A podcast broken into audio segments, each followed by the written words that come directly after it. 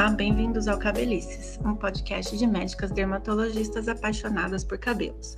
Meu nome é Larissa Beltrão, eu sou médica dermatologista e hoje eu estou aqui acompanhada das minhas amigas e também médicas dermatologistas Caroline Dalto. Oi, Carol.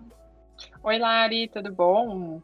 Tudo bem. E também da Marina Estevô. Oi, Má. Oi, gente, tudo bem com vocês? Tudo ótimo. e hoje a gente está aqui juntas para falar sobre cílios e sobrancelhas. Às vezes a gente não para muito para pensar nisso, né? Mas cílio e sobrancelha são fatores que interferem muito na nossa aparência. Elas têm um significado social, são parte da nossa identificação pessoal, da nossa personalidade, e até a gente expressa sentimentos, né? E consegue interpretar entre a gente o que o outro está pensando, principalmente quando a gente avalia a sobrancelha, né? É uma forma da gente se comunicar. Pode reparar, sabe a Mona Lisa? Todo mundo fala que ela é tão enigmática, né? Exatamente porque ela não tem sobrancelha pintada. Claro que o sorriso, né, que é muito famoso, pintado pelo Da Vinci, é muito comentado, mas cada um consegue interpretar, ter uma interpretação própria sobre o que ela está pensando, sentindo, porque ela não tem sobrancelha. Aí fica difícil da gente dizer o que é o seu sentimento, qual que é o seu pensamento, justamente pela falta da sobrancelha. Viu só como cílio e sobrancelha pode ser muito importante? E ainda a gente sabe que tem algumas doenças dos cabelos que se manifestam até antes de aparecer no couro cabeludo, aparecem antes no cílio e na sobrancelha. Então, hoje a gente vai falar tudo o que você precisa saber sobre as nossas sobrancelhas e os nossos cílios. Então, vamos começar. Carol, para começar, eu acho que fica mais fácil da gente entender se a gente falar o que seria normal na nossa sobrancelha. Como que são habitualmente os fios dessa nossa região do corpo? Então vamos lá. O pelo das sobrancelhas, eles são mais curtos, mais grossos e eles nascem oblíquos. Eles tendem a ser menos densos na lateral, né, na cauda das sobrancelhas, e eles podem variar conforme a etnia. Nos orientais, eles são mais finos que o do couro cabeludo, e já nas pessoas de pele branca, nos caucasianos, eles são mais grossos que os fios do couro cabeludo, por exemplo. Marina, isso também a gente vê acontecer com cílios? Tem diferença entre etnias? Como que é o esperado do fio do cílio? Tem sim, Lari. A gente também vai ter diferença entre etnia e até diferença entre a questão de cílio superior e inferior na mesma pessoa. Os cílios das pálpebras superiores geralmente vão acontecer em média de 5 a 6 fileiras, né, curvados para cima, e vão totalizar mais ou menos de 90 a 160 fios. Já na pálpebra inferior, a gente vai ter de 3 a 5 fileiras curvadas para baixo, com um total mais ou menos de 75 a 80 fios. O tamanho ideal que a gente pode dizer que existe, né, para ficar com um perfil mais adequado, seria ser mais ou menos equivalente a um terço da largura do olho. Mas isso é muito questionável e a gente sabe que é muito variável também entre uma pessoa ou outra, né? A curvatura dos cílios costuma ser maior nas pessoas caucasianas, quando a gente compara com as pessoas asiáticas, que costumam ter aqueles cílios mais retos, e o formato da haste do cílio, que é oval em todas as etnias, é diferente daquela questão do cabelo, que a gente sabe que varia bastante em relação ao afro, cabelo caucasiano. Então, o formato do cílio já esse costuma ser igual entre todas as etnias. É muito interessante isso, né, meninas? E uma curiosidade também que a gente sabe é que os cílios são os únicos pelos do nosso corpo que não tem um músculo eretor. Aquele, sabe, quando a gente fica com frio, fica arrepiado, o corpo inteiro, couro cabeludo pode arrepiar, mas o cílio não vai se mexer. E ainda falando sobre cílios, como que seria o crescimento desses fios, Carol? Já que a gente vê que no cabelo, né, o cabelo cresce bastante, vários centímetros, e do cílio está sempre curtinho. Como que seria essa diferença? Por que, que a gente vê isso?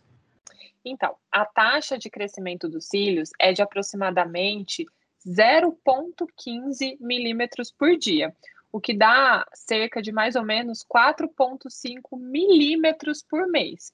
Enquanto a gente sabe que os fios do couro cabeludo, eles crescem em média de 1 centímetro, né, o que é equivalente a 10 milímetros por mês. Então, a gente já consegue perceber que o crescimento dos cílios é muito mais lento.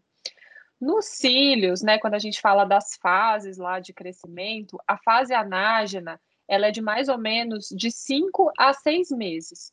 E 50% dos nossos fios geralmente se encontram na fase de queda e 50% na fase de crescimento. Se a gente considerar os estudos que avaliam juntos cílios e sobrancelhas, o que a gente vê é que a média de comprimento desses fios é em torno de 5 a 10 milímetros, ou seja, eles não passam de um centímetro de comprimento enquanto nos, nos, nossos cabelos, né, no couro cabeludo, a média de comprimento é em torno de 10 a 100 centímetros, né? Ou seja, um metro aí de cabelo. E a duração da fase de crescimento também dos nossos cabelos, diferentemente dos cílios, ela dura em torno de dois a seis anos, enquanto como eu falei, nos cílios é em torno de 5 a 6 meses, né? Os nossos cílios e sobrancelhas, eles têm um comprimento máximo muito menor que o dos nossos cabelos, né? Porque eles têm um tempo de crescimento muito menor, por isso que eles acabam ficando menor também. E se a gente compara a porcentagem de fios que estão crescendo com a porcentagem dos fios na fase de queda, no couro cabeludo, a gente tem, por exemplo, 9 fios em crescimento para um em queda, né? Quando a gente vai comparar. Enquanto que nos cílios e nas sobrancelhas, essa relação se inverte. De cada 10 fios, 9 estão em queda e um está na fase de crescimento. É bem diferente, né? Por isso que eles são tão diferentes dos fios de cabelo. E quando que a gente tem doença do cabelo? Será que elas poderiam também afetar os cílios? A resposta eu já vou adiantando. Pode sim.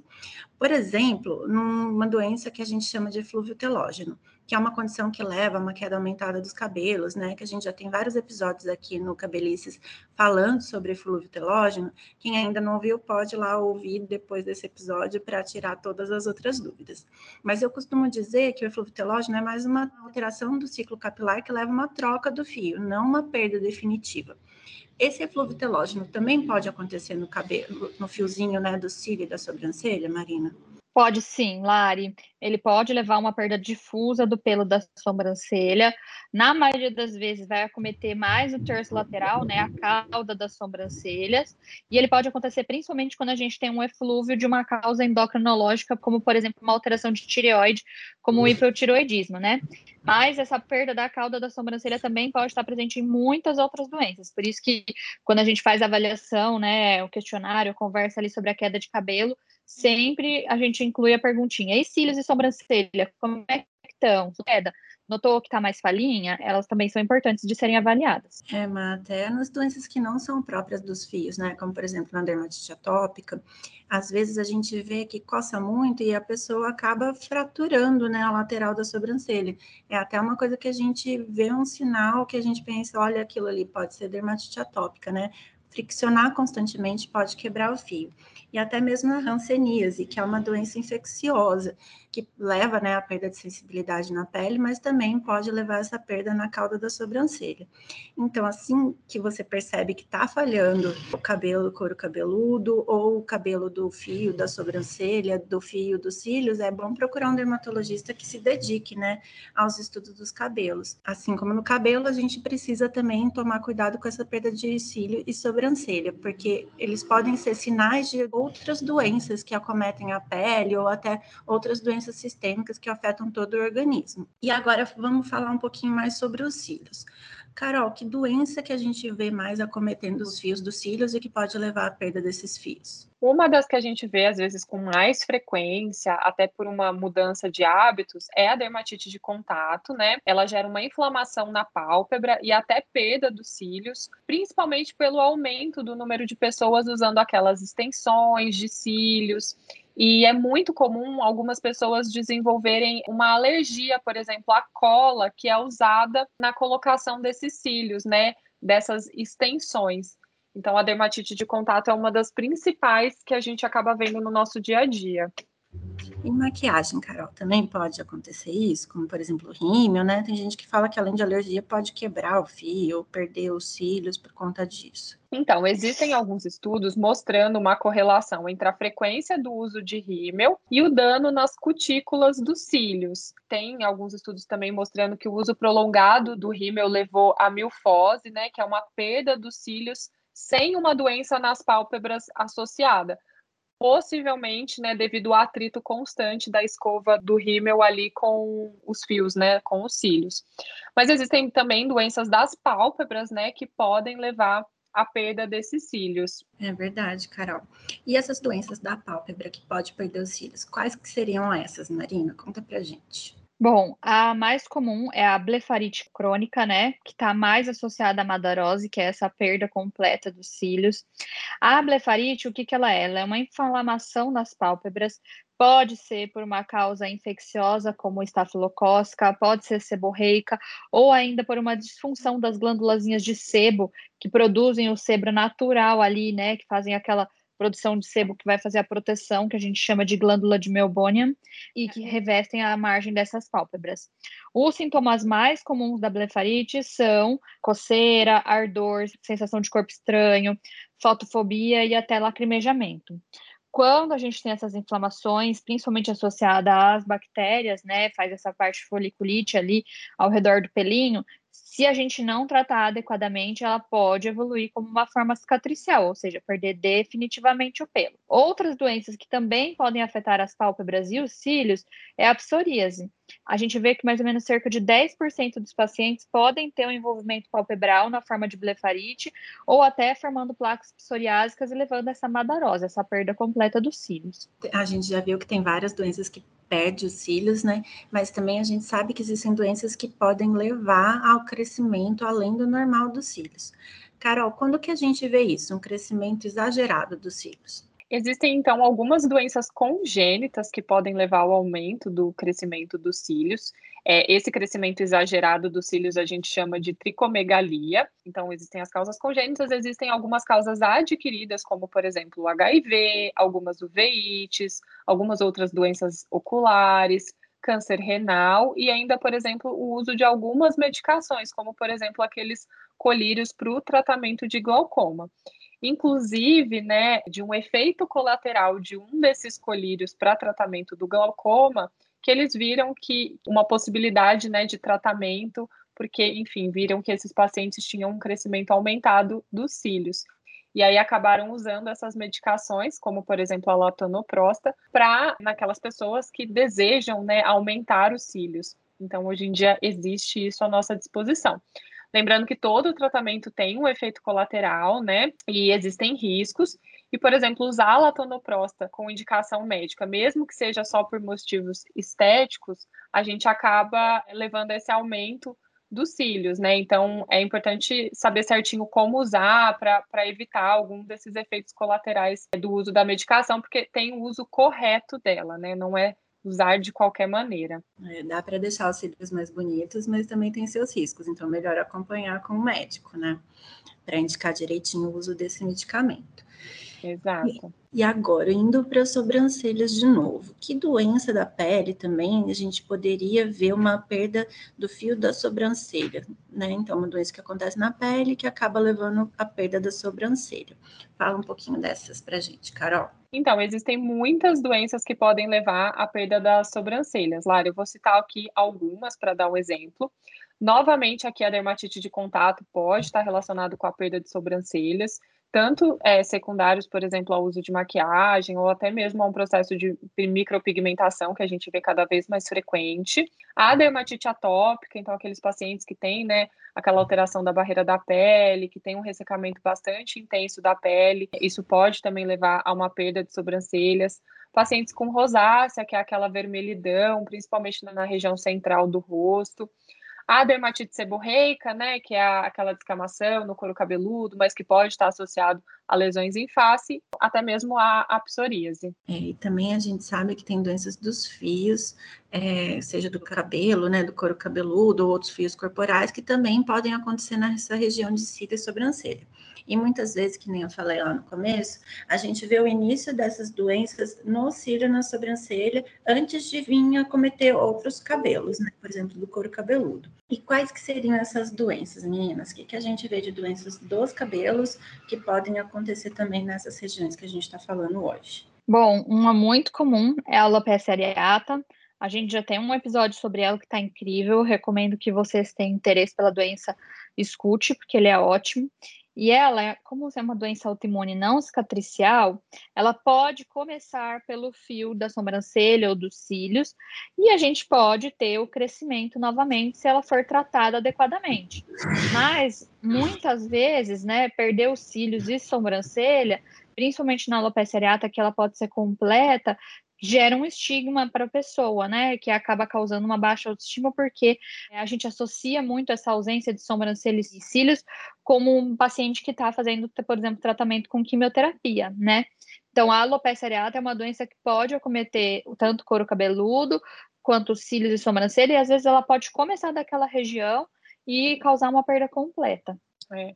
E outra doença, né, que, que também já tem episódio aqui no podcast sobre ela, que sempre é um alerta, é, quando ocorre perda das sobrancelhas, é a alopecia fibrosante frontal, que é uma doença cicatricial dos fios, né? Ou seja, ela dá uma perda irreversível do, dos fios de cabelo, tanto em sobrancelhas quanto em couro cabeludo, porque forma uma cicatriz, né? Por conta da inflamação que acontece no folículo, principalmente ali na região onde ficam as células tronco-foliculares, que é o local, né, onde se forma, que é capaz de formar um novo fio de cabelo.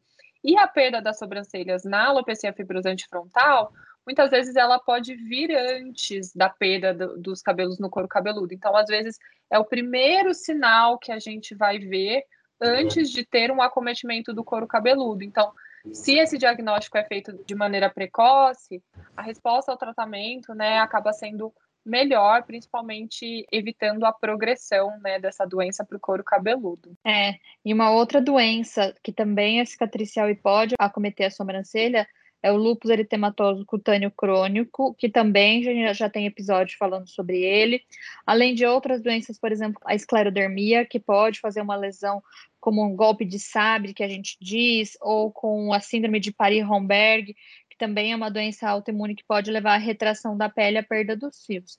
Outras doenças imunomediadas, como a sarcoidose, também podem fazer com que a gente tenha perda de sobrancelha. Então, toda vez que a gente tem uma perda de sobrancelha, o ideal é fazer a avaliação médica antes de correr para já fazer a sua micropigmentação, para a gente ter certeza de que aquilo lá só uma rarefação às vezes da idade mesmo, ou se ela tem uma doença e que precisa ser tratada antes da gente pensar em fazer outra coisa. Importante avaliação, né, antes de considerar isso normal, porque às vezes acomete outros pelos do corpo, né? E além dessas doenças que a gente acabou de comentar, que tem uma imunidade relacionada, né, existem outras causas também que podem levar a perda dos fios. A gente tem, por exemplo, infecções, né, Carol? O que, que a gente pode falar sobre infecções nessas regiões? Então, na região dos cílios, de causa infecciosa, a gente tem, por exemplo, a tínia de sobrancelhas e cílios, né, que é a micose, é causada por fungos. Ela não é tão comum, mas a infecção de fungos dos fios dessas regiões podem levar a uma perda dos cílios e das sobrancelhas.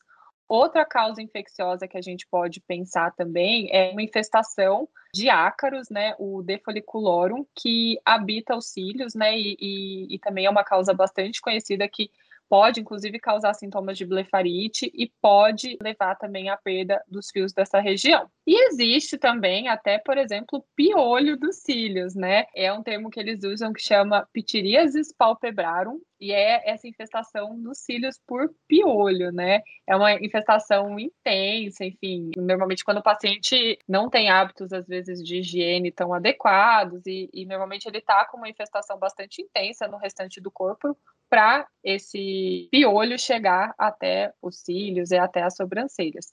E a gente sabe também que até a sífilis, né, que é uma doença infecciosa, é uma doença sexualmente transmissível, em alguns casos, né, de sífilis secundária, por exemplo, ela pode levar tanto a uma perda dos cabelos quanto das sobrancelhas. É, e fora as infecções, que mais que pode levar à perda de sobrancelha, Má? Bom, uma das coisas é a tricotilomania, a gente também já tem um episódio ótimo sobre isso, né? Ela é uma forma traumática da gente perder esses fios.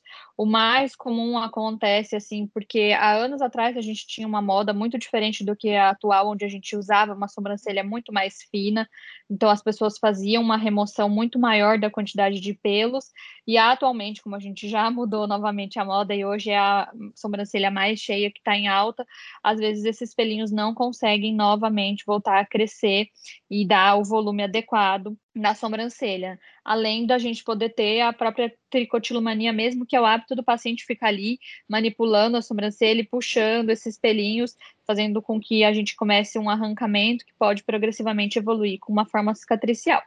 Algumas doenças muito mais raras, às vezes associadas a síndromes congênitas, também podem acontecer na região da sobrancelha, como moniletrix, o eritema ofriógenes, também conhecida como a ceratose pilar atrófica, a síndrome de Netterton, que é quando a gente tem alteração de pelo e tem algumas alterações cutâneas, ou a síndrome tricorrinofalangea, onde a gente tem outras alterações além da parte de pelo. Até câncer de pele nessa região pode acontecer e fazer com que a gente perca os pelos nos locais. Então, pode ter um carcinoma basocelular, um caso de carcinoma espinocelular, um linfoma de célula T, que a gente chama de micose fungoide, e até um melanoma. Então, perdeu sobrancelha precisa de avaliação. E, Carol, que tratamento que a gente pode tentar quando a gente tem essas perdas dos fios na sobrancelha e nos cílios? Então, como a gente falou milhares de causas, né, que podem estar relacionadas a essa perda tanto de sobrancelhas quanto de cílios. Então, o tratamento vai depender da causa. Por exemplo, se tiver uma doença associada, como na alopecia areata, nós vamos tratar a alopecia areata. Se for, por exemplo, um diagnóstico de uma alopecia fibrosante frontal, então a gente vai tratar a alopecia fibrosante frontal. Mas nas sobrancelhas, é, a gente pode, por exemplo, usar o minoxidil tópico, né? Que ajuda, enfim, em outras causas, como, por exemplo, por trauma, é, ou, enfim, uma outra causa que teve essa perda de sobrancelhas, a gente pode usar o minoxidil nessa região. Podemos usar a bimatoprosta, que foi aquela que eu comentei, né, do, do medicamento lá, que, do glaucoma, que eles viram que o efeito colateral era o crescimento, e até mesmo o minoxidil oral. Mas para a gente pensar no tratamento antes, é muito importante a gente saber o porquê que isso está acontecendo, né? É, eu acho que isso que é o importante, né? Eu acho que a maior mensagem tem que ser o alerta de que perda de sobrancelha e cílios não deve ser menosprezada, né? Procurar um dermatologista, tricologista para fazer seu diagnóstico, porque muitas vezes, que a gente falou nas cicatriciais, tempo é cabelo, essa perda pode ser irreversível. Então, quanto antes a gente fizer o diagnóstico e começar um tratamento, a gente pode estacionar a progressão dessa doença, né? E tratamento adequado só depois do diagnóstico correto. Então, eu vou, meninas, adorei conversar com vocês, né? Já vou me despedindo por aqui. Quem quiser me seguir no Instagram, o meu Instagram é Larissa Beltrão Dermatologista. Preciso também informar meu CRM de São Paulo, que é 144387, e meu registro de especialista, que é 67523. Também, se vocês quiserem mandar mais dúvidas sobre esse assunto ou qualquer outro assunto relacionado com cabelos, vocês podem seguir a gente no Instagram, no nosso Instagram do podcast, que é o cabelicescast. A gente está super disponível para tirar todas as dúvidas e conversar com vocês. Tchau, gente! É isso aí, gente. Foi ótimo e acho que fica a mensagem de que nem sempre uma perda de cílios e sobrancelhas pode ser uma coisa normal, né? É sempre importante essa investigação para fazer o tratamento adequado. Eu sou a Caroline Dalto. É, quem quiser me seguir lá no Instagram, eu sou a doutora Caroline Dalto e o meu CRM de São Paulo é 161568. Obrigada, meninas. Adorei participar desse episódio. Quem quiser me seguir no meu perfil profissional é Dermato Marina Estevô. Lá também estou disponíveis para dúvidas, assim como no nosso Instagram do Cabelice. E o meu CRM de São Paulo é 16207, com o registro de especialista 67744. Até a próxima, gente. Tchau, tchau. Tchau, tchau. Tchau.